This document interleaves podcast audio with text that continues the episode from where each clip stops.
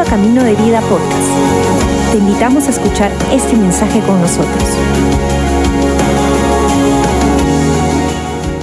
Algo que realmente eh, recordaba en estos días, ya, ya cerca a este día que es el Día de las Madres, recordaba que hay tanto que nosotros podemos aprender del corazón de Dios a través de mamá. Y es que estoy seguro que todos nosotros tenemos algo por el cual estar agradecidos con nuestras madres. El mismo hecho de estar aquí, de estar vivo aquí, es gracias a una mamá. Independientemente de circunstancias, independientemente de situaciones, Dios usó una madre y estás aquí. Y hace unas horas atrás estaba ahí en una videollamada justamente con mi mamá mientras veníamos aquí a, la iglesia y, entre bromas y, risas ahí en, en, la videollamada, yo le dije, Ma, ¿me das permiso para contar un par de historias tuyas a la iglesia? Y me miró un poco seria, como toda madre. Y me dijo, ¿qué historia? Yo le dije, no, de esas bonitas. A ver, cuéntame. No, mamá, confía en tu hijo, ¿no? no te voy a dejar mal, imagínate, pues, ¿no? Y, me dice, voy a buscar que alguien me mande un audio por si acaso. Eso me dijo hace un rato.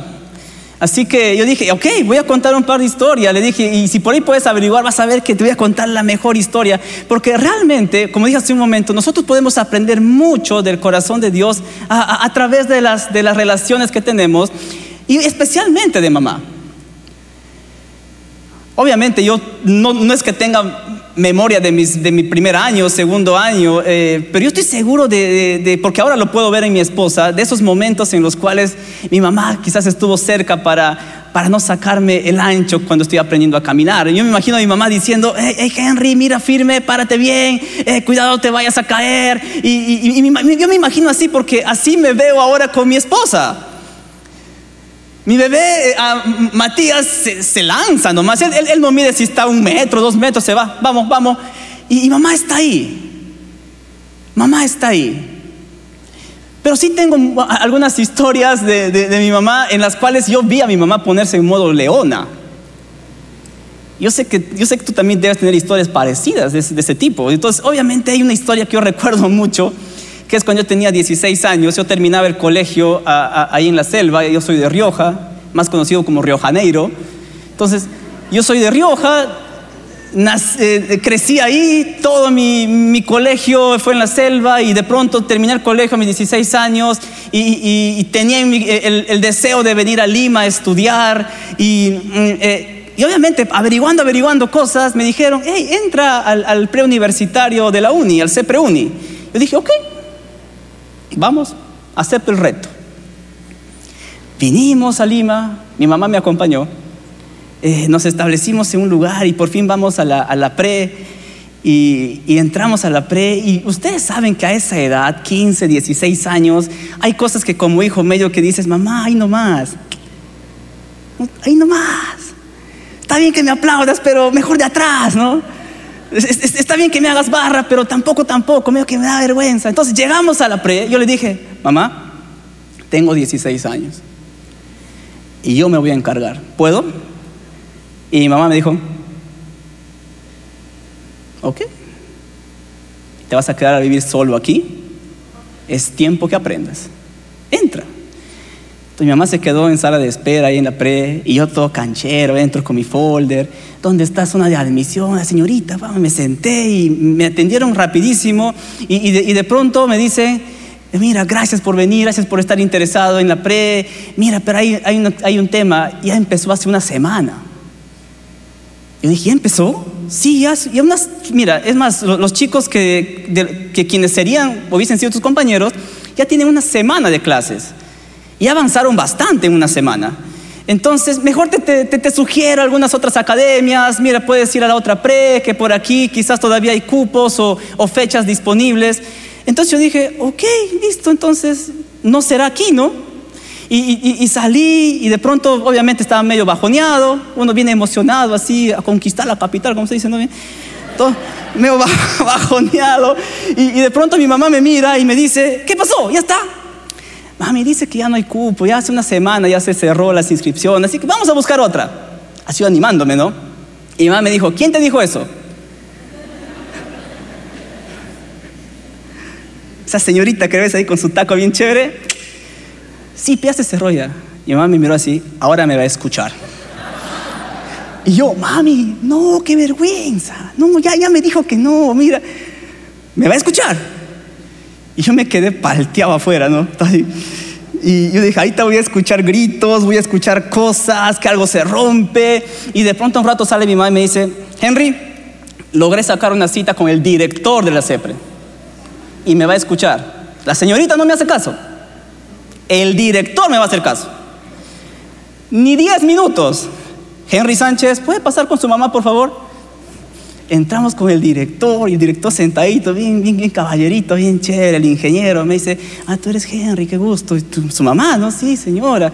¿Cuál es su nombre? Señora Dorita, ¿cómo está? Mira, realmente eh, eh, nos, nos, nos ha impactado la pasión con la cual defiende a su hijo. Nadie lo hizo. Por lo cual le vamos a hacer una excepción. Puede ingresar a la pre. Y nosotros ahí, yeah, la logró. Pero fue mi mamá que se puso en modo leona. Yo hace rato ya había abandonado el tema. Pero mi mamá dijo, me va a escuchar, me va a escuchar. Y, obviamente yo ah, recuerdo esa historia porque hubieron momentos en mi vida, esos fueron muchos, de, una de muchos momentos, pero hubieron momentos en mi vida en las cuales yo ya estaba a punto de rendirme, en las cuales yo ya estaba a, punto de tirar la toalla en muchas cosas, independientemente si Dios usó a mi mamá, o usó a un amigo, o un familiar, o lo que sea, lo que yo sí sé es esto, que cuando Dios pone algo en el corazón, Él te acompaña en cada paso que das. Y algo que aprendí en ese momento fue, y lo guardo con mucho tesoro en mi corazón, es, así como mi mamá se puso en modo leona, Dios también se pone en modo león para defendernos. Porque Él conoce los deseos de tu corazón. Y conoce aquello que Él te prometió y Él se encarga también de cumplirlo. Aunque muchas veces nosotros por el temor o la vergüenza nos quedamos como estáticos y de pronto viene Dios y te dice, hey, estoy contigo, no te olvides. Estoy contigo. Y luego de eso pasó un año, yo estaba en la pre, ah, de hecho, para los que alguna vez estuvieron en la pre, no ingresé por el pre, ya se acercaba el examen de admisión, que era el año, y estaba asustadísimo, en modo catatónico, paralizado. ¿Por qué? Porque yo había venido advertido, mi advertencia era, si no ingresas, regresas. Así de claro fueron mis padres. Tienes una oportunidad y si no la haces, ok, acá ya tienes tu cuarto, ya tienes tu cama, eh, hasta universidad hay por allá, entonces, ok, regresas. Yo no quería regresar.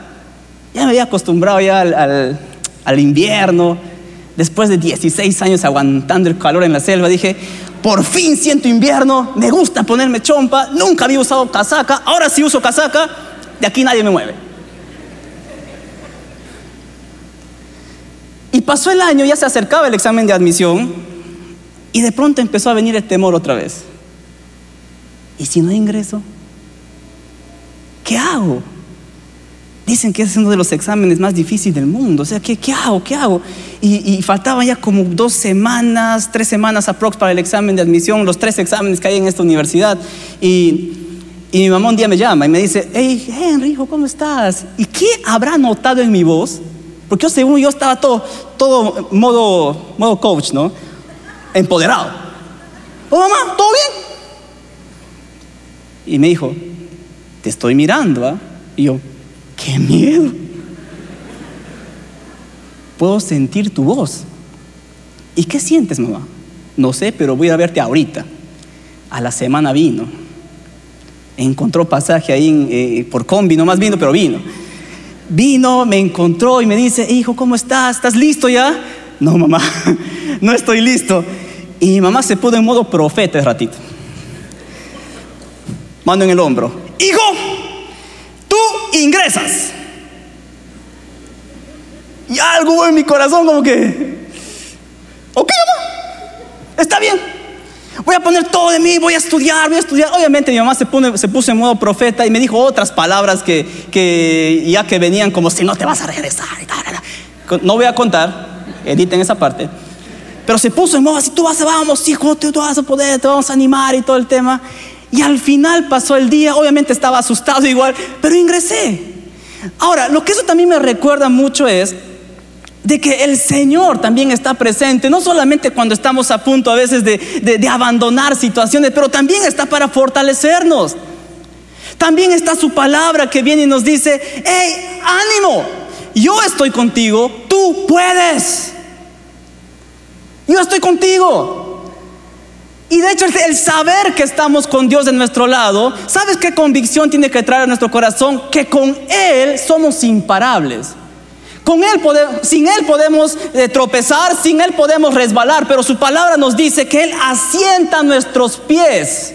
Él asienta nuestros pasos. Es decir, cuando sentimos resbalarnos, cuando sentimos desfallecer, cuando sentimos que ya nos vamos a tropezar y caer, su presencia está ahí para sostenernos, para animarnos, para llenarnos nuevamente de su promesa, para llenarnos nuevamente de su palabra, diciéndonos, yo estoy contigo, así que adelante. Y eso me hace recordar mucho a un pasaje que justo quería leer con ustedes que es una de esas cartas en la Biblia, eh, de, un, se puede decir, un pastor ya de la iglesia, a, alguien que había estado con Jesús, un apóstol de la iglesia, que ya tenía sus años avanzados, ya, ya, había pasado muchos momentos, ya había pasado persecución, ya había pasado amenazas de muerte, ya había sido encarcelado, ya había sido golpeado, ya había pasado un montón de cosas. Y de pronto cuando ya es anciano, eh, escribe una carta. Y nosotros cuando leemos las cartas, las cartas la, palabra de Dios, siempre el, saber eh, cuál fue el contexto del autor cuando escribió esto, trae un sentir distinto al momento de leerlo. Trae un momento especial. Eh, imagínense, del apóstol que les estoy hablando es de Pedro. Pedro pasó muchos momentos en su vida. Hubieron momentos en los cuales él caminó sobre el agua, aunque casi se hunde, pero caminó sobre el agua. Hubieron momentos en los cuales él vio los milagros de Jesús. Él vio los momentos aún cuando Jesús mismo le, salvó la suegra, por ejemplo. Vivió momentos de la multiplicación, pero también vivió momentos en los cuales él negó a Jesús. También vivió momentos en los cuales e, él abandonó cuando dijo que no iba a abandonar. Vivió momentos cuando el Espíritu Santo vino en Pentecostés con fuego. Vivió, vivió momentos altos y bajos en su vida. Había vivido muchas cosas. Muchos momentos en los cuales él sintió morir, momentos en los cuales sintió desfallecer, momentos en los cuales se preguntaba, ¿y Dios dónde está en todo esto? Porque a veces nosotros pensamos de que dificultad significa ausencia de Dios. Y no es así.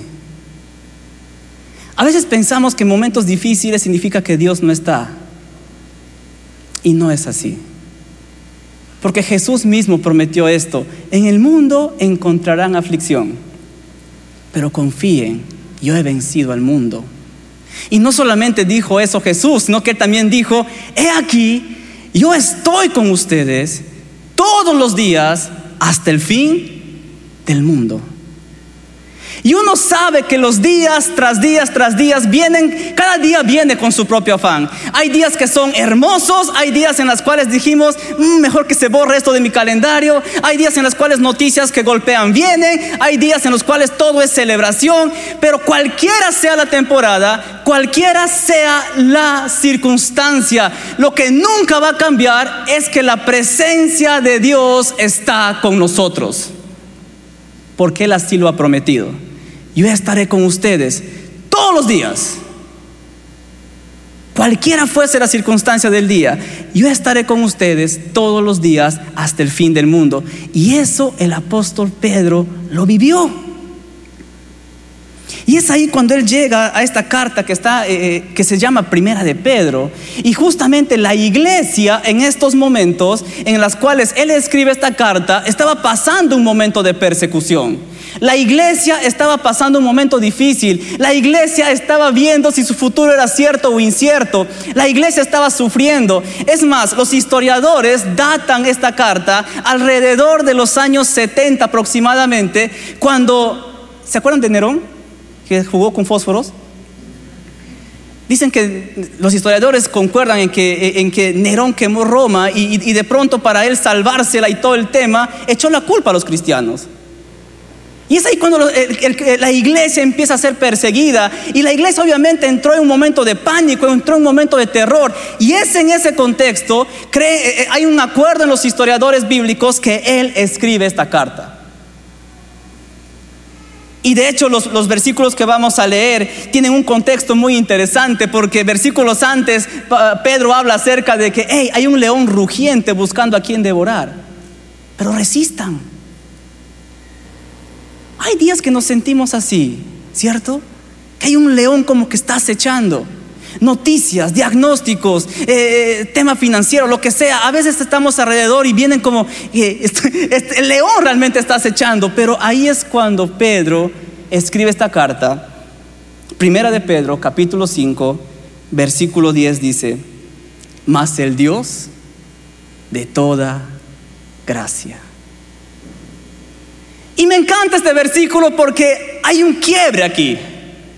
Hay un quiebre en el cual el apóstol Pedro empieza diciendo, sí, fortalezcanse, hay un león rugiente buscando a quien devorar, pero más el Dios de toda gracia. Si alguien sabía de la gracia de Dios era Pedro. Si alguien sabía de qué se trata la gracia de Dios, era el apóstol Pedro. ¿Por qué? Porque en sus momentos más difíciles, en los momentos en los cuales él quería renunciar, en los momentos en los cuales él mismo se descalificaba, venía la gracia de Dios y lo levantaba. Y él se dio cuenta un detalle ahí. Mi Dios es un Dios de toda gracia. No un porcentaje de gracia. No es, que, no es que, mi Dios tenga un 10% de gracia, con algunos un 50% de gracia, con otros más pecadorazos 70% de gracia. No, mi Dios es un Dios de toda gracia. Y me encanta saber que gracia significa favor inmerecido. Es decir, no es que, no es que dependa de nosotros, no es que, eh, porque a veces tenemos ese pensamiento de, ah, si me porto bien, entonces Dios está a mi favor. No, Dios ya dijo esto, mi bien y misericordia los acompañará todos los días de su vida. Es más, ni siquiera dice los acompañará, los perseguirá cada día de su vida. Porque hay momentos en los cuales pensamos y hasta decimos, no, ya no lo merezco. Y la pregunta es, ¿cuándo lo mereceremos? ¿Habrá algún día que podamos decir lo merezco? El favor de Dios es inmerecido. Y eso Pedro se dio cuenta. Mas el Dios de toda gracia, el Dios de toda gracia dice que nos llamó a su gloria eterna en Jesucristo. Me encanta esta frase porque tú estás aquí porque Dios te ha llamado. A veces pensamos, no, no, es que algo ha pasado, me han invitado, eh, o tropecé y, y estaba dentro, ¿no? No, el Señor te ha llamado. El Señor preparó este espacio para ti. El Señor preparó este lugar para ti. Porque Él es quien nos llama. El Dios de toda gracia nos llama. Y miren lo que dice después. Dice, después que hayáis padecido un poco de tiempo. Y aquí es cuando uno a veces pone un parche ¿no? y dice, ¿y por qué Pedro escribió eso? Tan lindo que estaba. ¿Por qué ¿Por qué pudo, pudo poner ahí eh, después que hayáis padecido un poco de tiempo? Y es que el apóstol Pedro está siendo sumamente honesto aquí, sumamente sincero. En el mundo muchas veces se encuentra aflicción, en el mundo muchas veces hay oposición, en el mundo muchas veces hay retos que, que, ir con, con, todo hacia adelante. En la vida hay momentos así. Pero lo que me encanta de la declaración de Pedro aquí es que él dice, después que hayáis padecido, ¿qué cosa? Un poco de tiempo. ¿Saben qué significa esto familia? ¿Saben qué significa esto? De que cualquier situación difícil que tú puedas estar atravesando, cualquier situación complicada que puedas estar atravesando, cualquier enfermedad que esté acechando a tu vida, cualquier situación que pueda estar acechando a tu corazón o a tu futuro o a tu vida misma, ya tiene fecha de vencimiento. Ya tiene fecha de caducidad. Es decir, cualquier oposición que vaya contra los hijos de Dios, cualquier oposición que vaya contra su iglesia, ya tiene fecha de vencimiento. Así que si nosotros decimos, eh, siempre va a ser así, o de esto nunca voy a cambiar, o, o siempre va a suceder lo mismo, y siempre, siempre, siempre, ¿sabes qué? No es siempre, porque cualquier oposición ya tiene fecha de vencimiento en tu vida. Después que hayáis padecido un poco de tiempo, más el Dios de toda gracia. Es que siendo bien honestos, ¿cuántas veces en nuestra vida hemos estado a punto de rendirnos? ¿Cuántas veces en nuestra vida estuvimos a punto de resbalar? Estuvimos a punto de tirar la toalla y de pronto más el Dios de toda gracia. Más el Dios de toda gracia. Nuevamente me hizo recordar que Él está conmigo en cada paso que doy. Y miren, miren lo, lo, que sigue aquí, es muy hermoso, dice. Y después que hayáis padecido un poco de tiempo, dice, Él mismo, Él mismo, es decir, el Dios de toda gracia, os perfeccione, afirme, fortalezca y establezca. Él mismo. Y una de las cosas que me encanta de este versículo es lo siguiente, no es que Pedro esté eh, simplemente deseando algo, no es que a ver si funciona, no, realmente Pedro tenía la convicción del que el Dios de toda gracia en tu vida, Él te perfecciona, Él te afirma, Él te fortalece y Él te establece. Y eso es muy hermoso para nosotros. ¿Por qué? Porque cuando sentimos que vamos a resbalar, en ese momento recuerda, el Dios de toda gracia está conmigo. Y Él es quien me afirma. Y Él es quien me establece. Y Él es quien me fortalece. Y Él es quien, me da todo lo necesario para seguir adelante. Es decir, un hijo de Dios, su iglesia, nosotros jamás estamos solos. Tenemos a Dios de nuestro lado, que si, si nos falta fuerzas, Él nos da su fortaleza. Si estamos a punto de resbalar, Él afirma nuestros pies. Es decir, tenemos la seguridad de que con Él somos imparables. Pero Pedro sabía algo, porque Pedro las veces que confiaba en sí mismo, muchos de ustedes ya saben cómo cómo le ha ido. Cuando Pedro ponía su esperanza en sí mismo, honestamente se empezó a hundir. Y ahí es donde nosotros tenemos que recordar algo. ¿Cómo es que el Señor afirma? ¿Cómo es que el Señor fortalece? ¿Cómo es que el Señor establece? ¿Cómo es que el Señor realmente trae todo esto para nosotros a nuestro favor? A través de su palabra.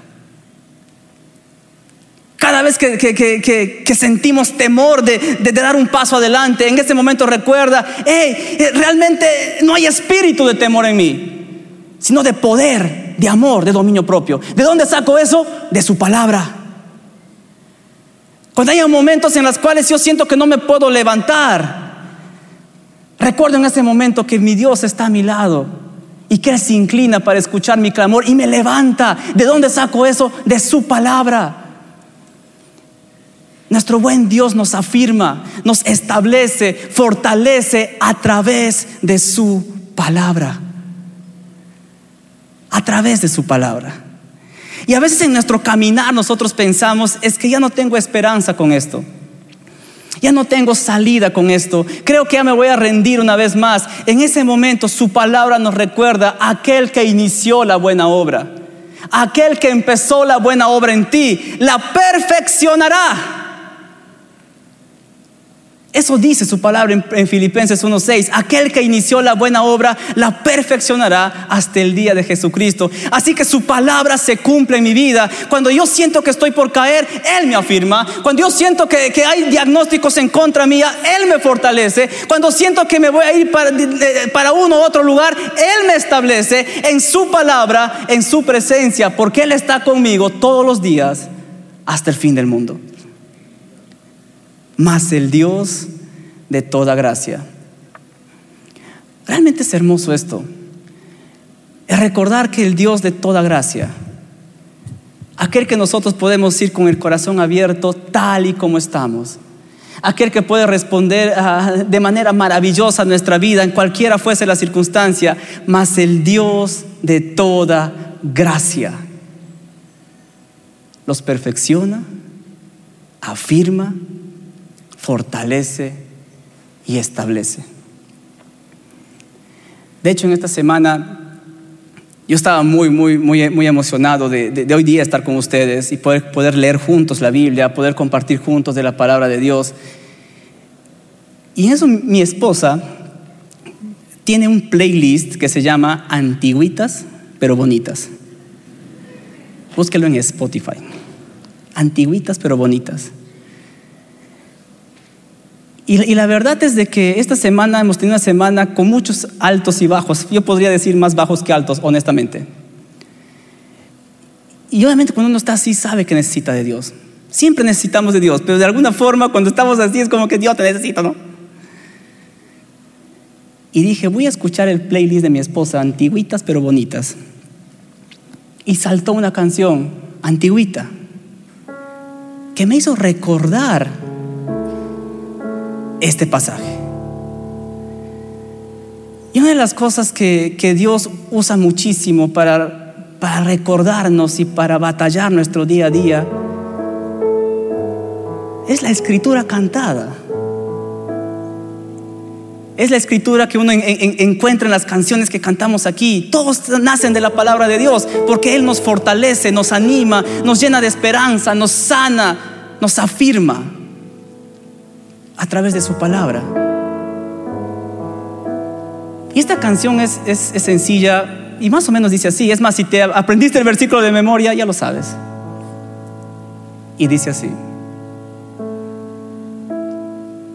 Mas el Dios de toda gracia que nos llamó a su gloria eterna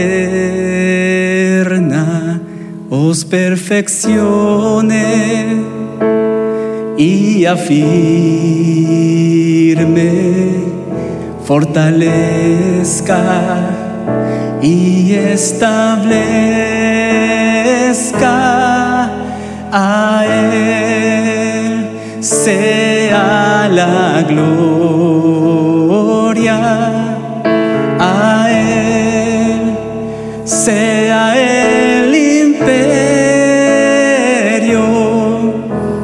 los siglos de los siglos. Amén. Y miren.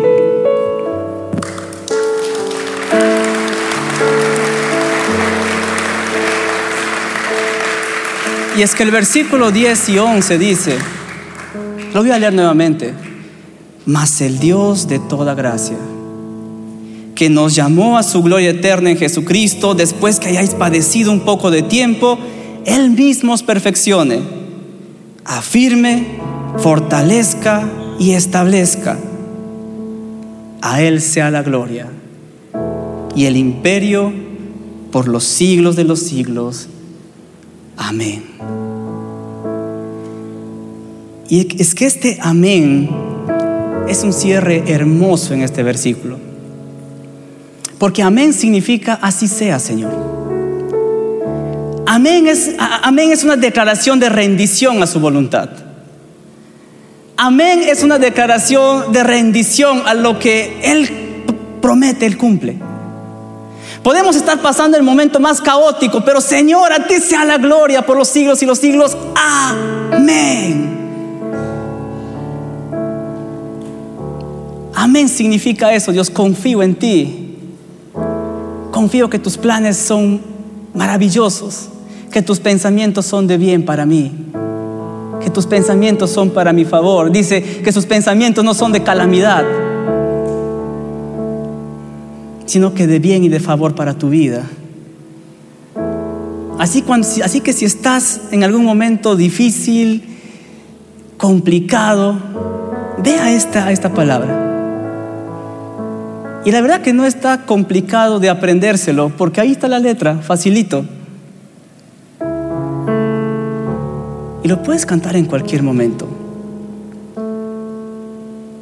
mas el Dios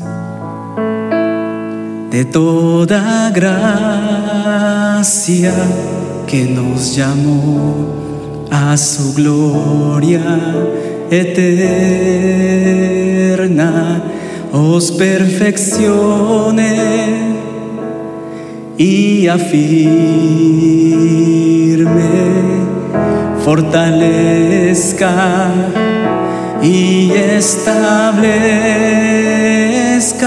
a Él, a Él sea la gloria,